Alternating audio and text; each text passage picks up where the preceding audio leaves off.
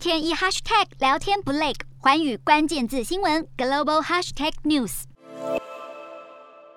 写着大大 Z 字的公车驶入，透过车窗可以看见里头受伤的乌克兰士兵躺在担架上休息，等待撤离。俄罗斯国防部与乌克兰军方代表达成协议，将南部港都马利波亚速钢铁厂的受伤乌克兰士兵撤离至由俄国控制的新亚速克镇医疗机构，其余没有受伤的乌克兰士兵则被送往同样由俄方控制的乌东地区。乌克兰总统泽伦斯基向军方、谈判小组、红十字会和联合国表达感谢，并强调将进一步与俄方交涉，让乌国士兵回家。不过，就在撤离行动前，网络上流传出一段影片，显示钢铁厂上空出现白光炸裂的火花，就像天降火雨。有英国专家分析，这很可能是俄军利用白磷弹袭击。虽然国际公约并未禁止白磷弹。但使用磷弹通常会造成严重灼伤，许多人权组织早就呼吁禁止使用，这也让俄军再添一桩暴行丑闻。